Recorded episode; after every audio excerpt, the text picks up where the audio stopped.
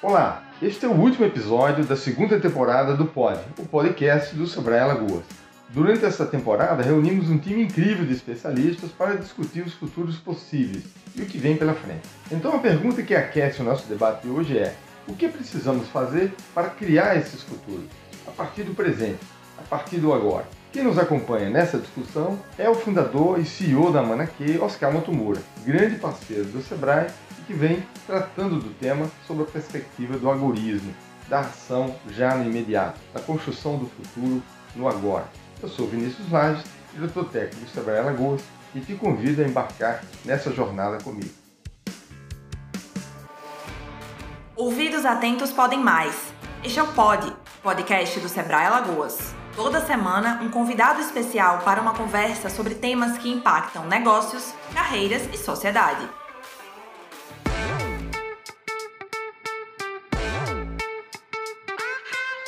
Olá, Oscar. Antes de mais nada, muito obrigado por nos receber aqui na sede da AMAN.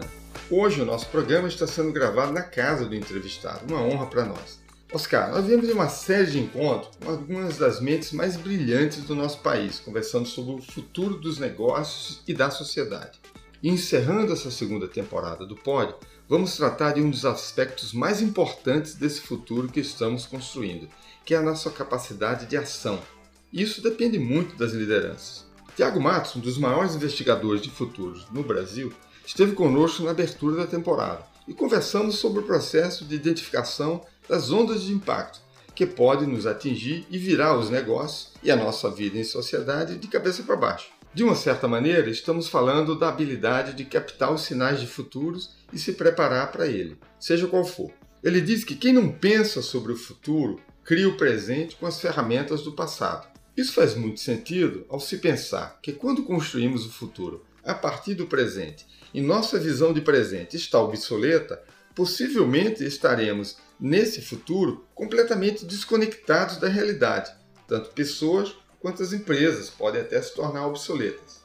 Eu já tive a oportunidade de ouvir você falar, Oscar, trazendo um conceito que a princípio pode parecer um contraponto a isso que estamos falando, mas a meu ver vai ao encontro dessa reflexão, que é o agorismo. Você diz que o agorista é a pessoa que percebe as coisas que estão acontecendo, mas ele honra cada agora e vai lá e faz. Em síntese, você fala sobre o ato de ir na direção da solução, do agir, por exemplo, que começa agora e que molda o futuro. Você pode falar um pouco mais sobre isso, Oscar? Como o agorista e o investigador de futuro se encontram? Então, é ótima pergunta, Vinícius. É, realmente, o investigador do futuro está sempre, na verdade, especulando sobre que futuro é esse que está vindo. Agora, está falando cada vez mais dessa velocidade extraordinária das mudanças, mas a curva já vem vindo porque a gente trouxe futuristas para o Brasil e, e, a gente viu os de futuristas, né? Aquele futurista mais de análise, que olha todas as coisas que estão acontecendo, faz uma série de conexões e faz a sua projeção, digamos assim, do tipo uh, Alvin Toffler, que falava da terceira onda, acho que você lembra disso, né, Vinícius? Quarta onda, quinta onda. Mas a gente trouxe o John Nesbitt, que é, na minha opinião, o futurista que mais acertou. E aí, quando as pessoas perguntam para o John Nesbitt por que, que ele acertou tanto, ele dá risada e diz: é porque simplesmente eu estou lendo a realidade de hoje. Porque na medida que você está muito atento àquilo que está acontecendo hoje, pelos noticiários, ele acompanhava assim, centenas é, de veículos diários, né, jornais, etc., do mundo inteiro. E aí que, quando ele diz, quando a gente está monitorando a realidade de hoje, a gente já está começando a ver sinais do futuro em algum lugar. Ou seja, a minha premissa como futurista, diz o John, é que o futuro chega de forma assimétrica no mundo. O que significa que hoje esse tal do futuro já está acontecendo em algum lugar do mundo. Por exemplo, se a gente olha hoje, é, nós estamos vendo Seul, a cidade mais digital do mundo, totalmente digital. E vem um país como a Estônia, 100% digital. Por isso que a gente está vendo o que está acontecendo nesses países, nessas cidades, e estamos dizendo, pessoal, aqui no Brasil a gente vai ter que nos tornarmos 100% digital. porque a nossa produtividade não vai ser 10%, 20% melhor, mas vai ser dezenas de vezes maior.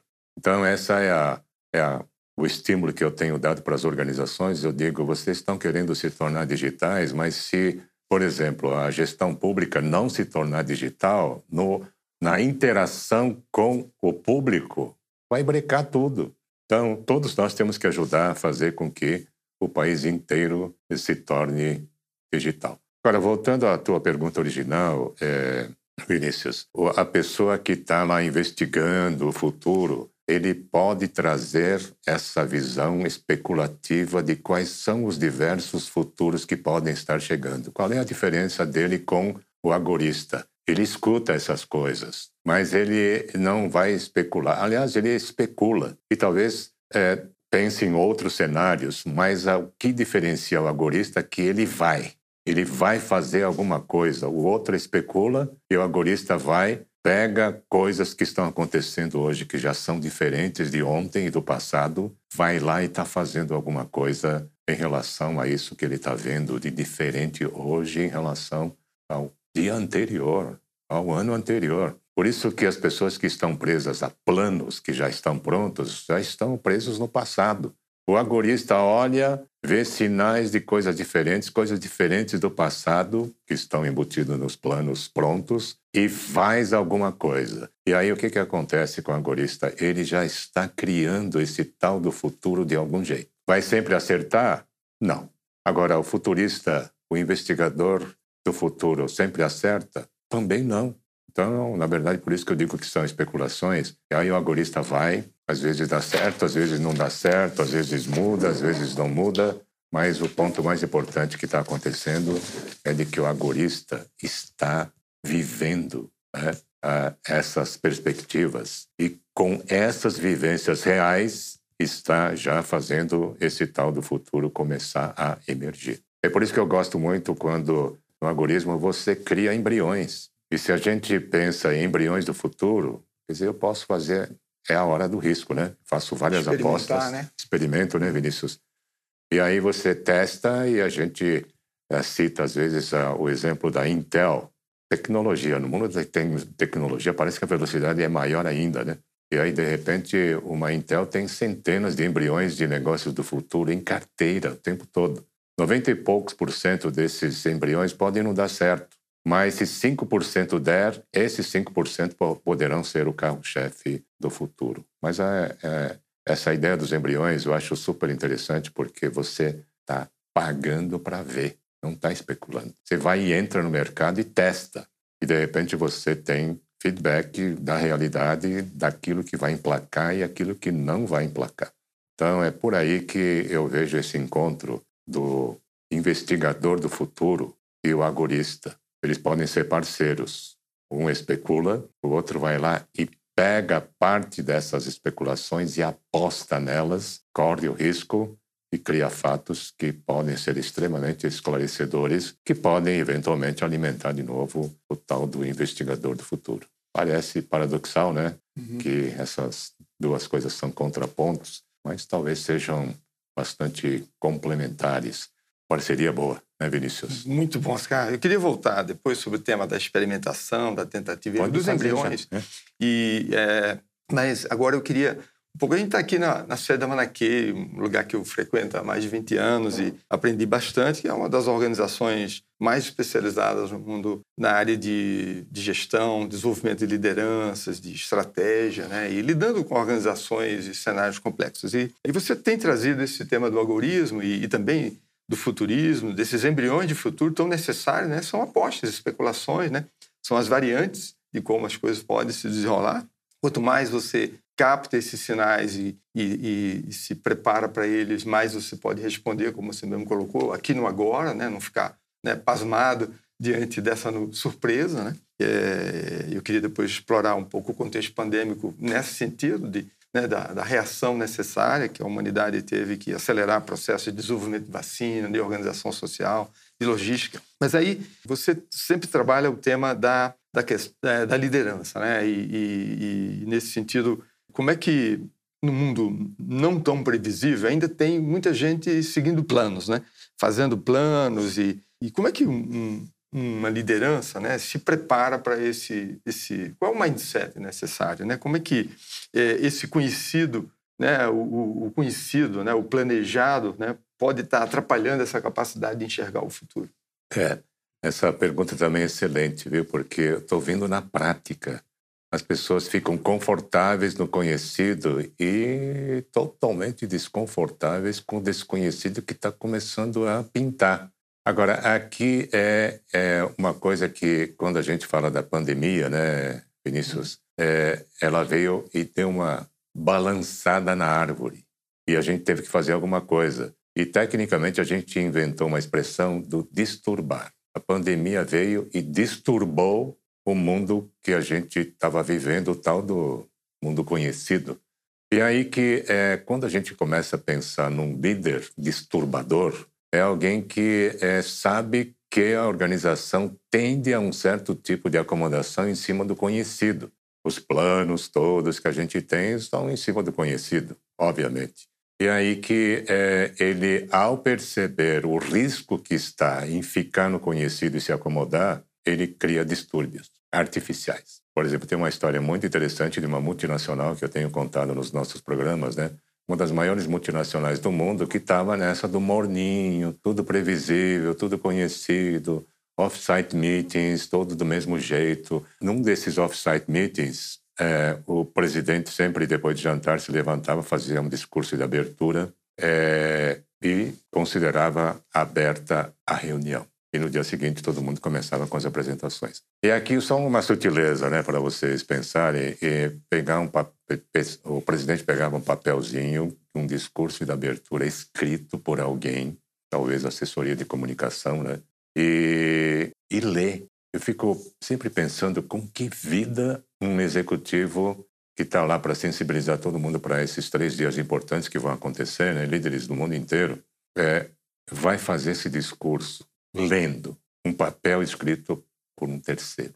Pessoal, só uma sutileza para a gente pensar, mas de qualquer forma, é, aconteceu uma coisa muito interessante que ele ficou olhando o papel, não leu de imediato, o pessoal já estranhou, agora estranhou mesmo quando o presidente baixou o papel, olhou para todo mundo e disse alguma coisa é, como, pessoal, a primeira coisa que eu queria fazer é pedir desculpas para todas as pessoas que ajudaram a organizar este off-site meeting. Mas eu queria propor uma mudança radical no que nós vamos fazer nos próximos três dias. É, eu queria propor que nos próximos três dias nós trabalhássemos numa simulação. E a simulação é que a nossa empresa acabou de falir. E nesses três dias a gente vai discutir como é que deve ser a nossa reestruturação. Pessoal, e aconteceu, viu? Ele fez todo mundo fazer isso, nenhuma apresentação em PowerPoint e só o quê? Só debates quentes, conversas robustas. Foi a melhor reunião de planejamento que eles fizeram em décadas, e a partir dessa reunião, o grupo começou a evoluir e crescer significativamente. O que, que esse presidente fez? Deu uma chacoalhada na árvore, disturbou e gerou uma saída das zonas de acomodação e zonas de conforto e fez a, todos os líderes a pensarem sobre coisas que nunca pensaram. Agora, a pergunta para todos vocês é se a gente sabe quando nós mesmos estamos ficando acomodados. Claro que sabe. Tem gente que sabe, sente isso e tal e não faz nada. Aí a gente começa a ver que todos nós temos as nossas travas, né, pessoal? E essas travas que a gente tem que estar trabalhando continuamente. E, mais uma vez, uma das travas é que, por algum tipo de coisa natural, estamos meio confortáveis eh, no conhecido. E nós mesmos temos que nos disturbar para sair dessas zonas de conforto, para nós sermos exemplo para disturbar, inclusive, as nossas equipes para que eles consigam sair dessas zonas do conhecido. Nosso trabalho como líder no mundo que estamos vivendo hoje é a gente ter uma capacidade extraordinária de sermos muito imaginativos para criar disturbações que continuamente estejam tirando a organização inteira nessas zonas de conforto que nos deixam presos, presos no conhecido, fazendo com que a organização esteja indo para trás muito rapidamente. Que é muito bom você falou isso. Isso tem a ver tudo com o grande tema que, que é transversal a essa temporada que a gente está trabalhando aqui no podcast, que é a inovação. Quer dizer, o processo de inovação é inerente ao processo de inovação, aquilo que você falava há pouco, a experimentação, o teste, a embriões, né, que o mundo da inovação chama de protótipos, né, desse, desse futuro, disso que você quer construir.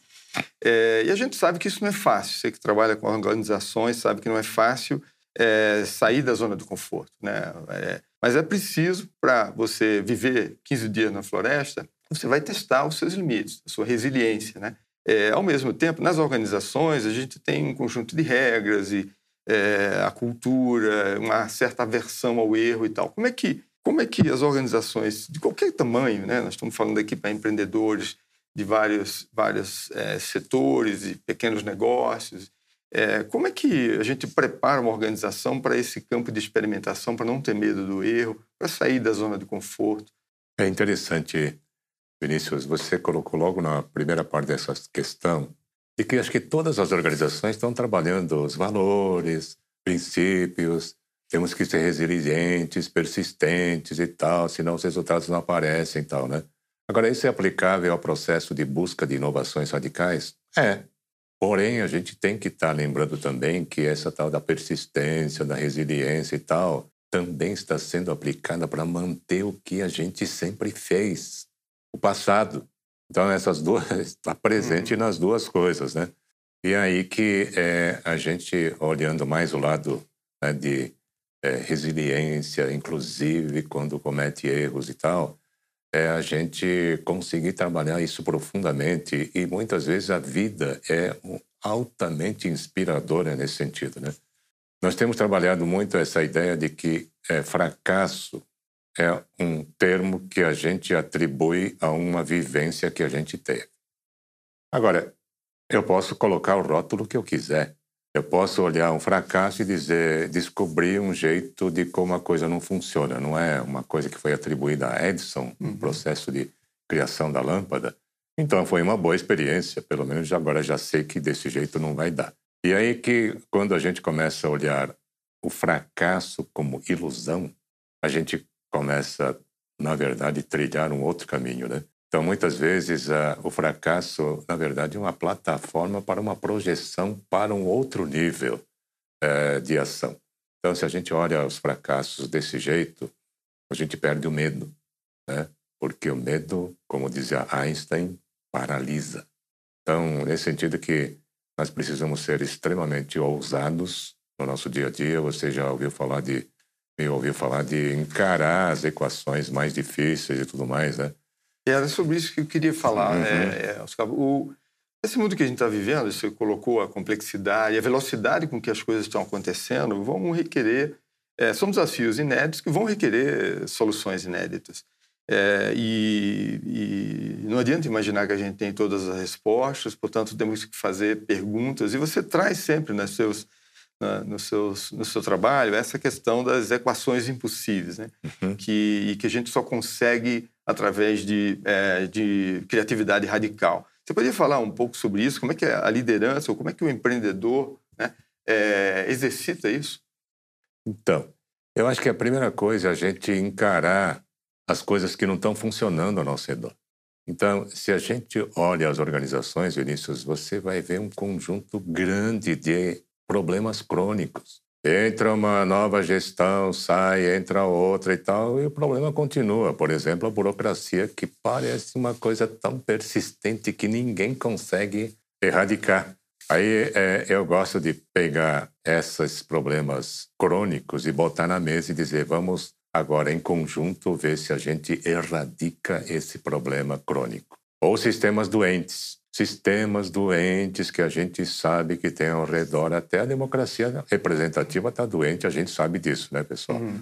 E aí que quantos encaram uma mudança do sistema democrático? Eu estou vendo jovens se reunindo pelo mundo, ONGs que estão sendo criadas para reinventar a democracia, não só no país, mas no mundo. E a gente vê essas iniciativas, eu falo, caramba, olha que coisa legal, né? De pessoas que olham problemas crônicos e sistemas doentes que todo mundo está dizendo que é impossível mudar, vai lá e encara. Né? Então, talvez uma das coisas mais importantes que nós precisamos ter nas organizações é uma liderança que ousa colocar as equações impossíveis na mesa. E ao se colocar, eu posso garantir a vocês, porque nós já fizemos isso tantas vezes nessas últimas décadas, quando a equação vai para a mesa, parece que a nossa criatividade tem um foco agudo e ela se manifesta na sua plenitude, coisas extraordinárias são criadas. Enquanto fica, é, tá, você fica criticando os problemas e essas equações, não acontece nada, porque a nossa criatividade não está focada. Mas quando a gente põe na mesa e põe muita gente ao redor para pensar em como resolver essas equações com essas inovações radicais que vão à raiz do problema, radical no sentido de radix, raiz. Se a gente não atacar a raiz, não acontece nada. Fica na periferia. Fica na né? periferia, é, exatamente, Vinícius. Fica na periferia, dando voltas. É como se você dá dor de para dor de cabeça, você dá um, um, um, analgésico. E quando você não foi a raiz, o que está causando a dor de, dor de cabeça meio crônica? Esse sintoma quer dizer o quê, né? Exato. O que, que significa isso? Tem muita gente que parece que tem preguiça de ir ou não desenvolveu a capacidade de, quase de um detetive, de buscar a causa, a raiz daquele problema ou daquele sistema doente. Agora, no momento que a gente consegue fazer isso, é impressionante como a gente consegue chegar lá. Agora, Vinícius, tudo isso que nós estamos conversando, inclusive essa questão que você falou do, do anterior, tudo isso exige o quê? Mudança cultural. E aí tem líderes da pesada que dizem, não, não, esse negócio é muito filosófico e tal, vamos ficar aqui no concreto. Cultura é o elo perdido da gestão. Na verdade, é por aí que nós temos que é, nos desenvolver muito como líderes para sermos experts em transformação cultural. E se a gente olha tudo isso que está chegando de desconhecido, isso tudo vai exigir mudança cultural da organização, porque senão nada muda, vai ficar no antigo. Mas a parte mais importante da transformação cultural é prática, prática, prática dos novos valores e do novo modo de pensar, prática no dia a dia, até aquele novo jeito de pensar entrar nos ossos da pessoa e se tornar uma segunda natureza.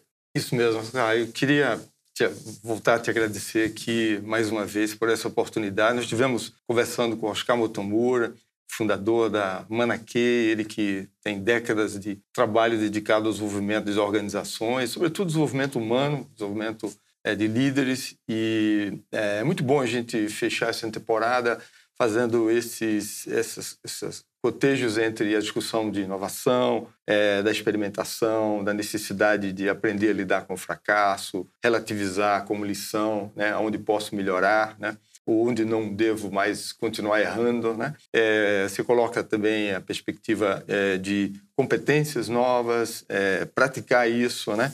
É, para a gente fechar, é, você poderia é, falar um pouco para os nossos ouvintes assim, se o que, já se podemos, o que, que, que cada um deles podem fazer nos seus negócios, no seu dia a dia, a partir de amanhã? Primeira coisa que eu diria que é estar presente, absolutamente presente em tudo que você faz. Você vai começar a reparar, por exemplo, onde é que estão os sistemas doentes que a minha organização tem. Você vai reparar nos custos invisíveis, né? A gente já conversou um pouco hum. sobre isso, é, Vinícius. Por exemplo, o custo de da falta de respeito nos relacionamentos humanos. O custo de começar muita coisa e não terminar. De não conversar, né? O não... custo de não conversar, não conseguir dialogar com as outras pessoas e tal, né?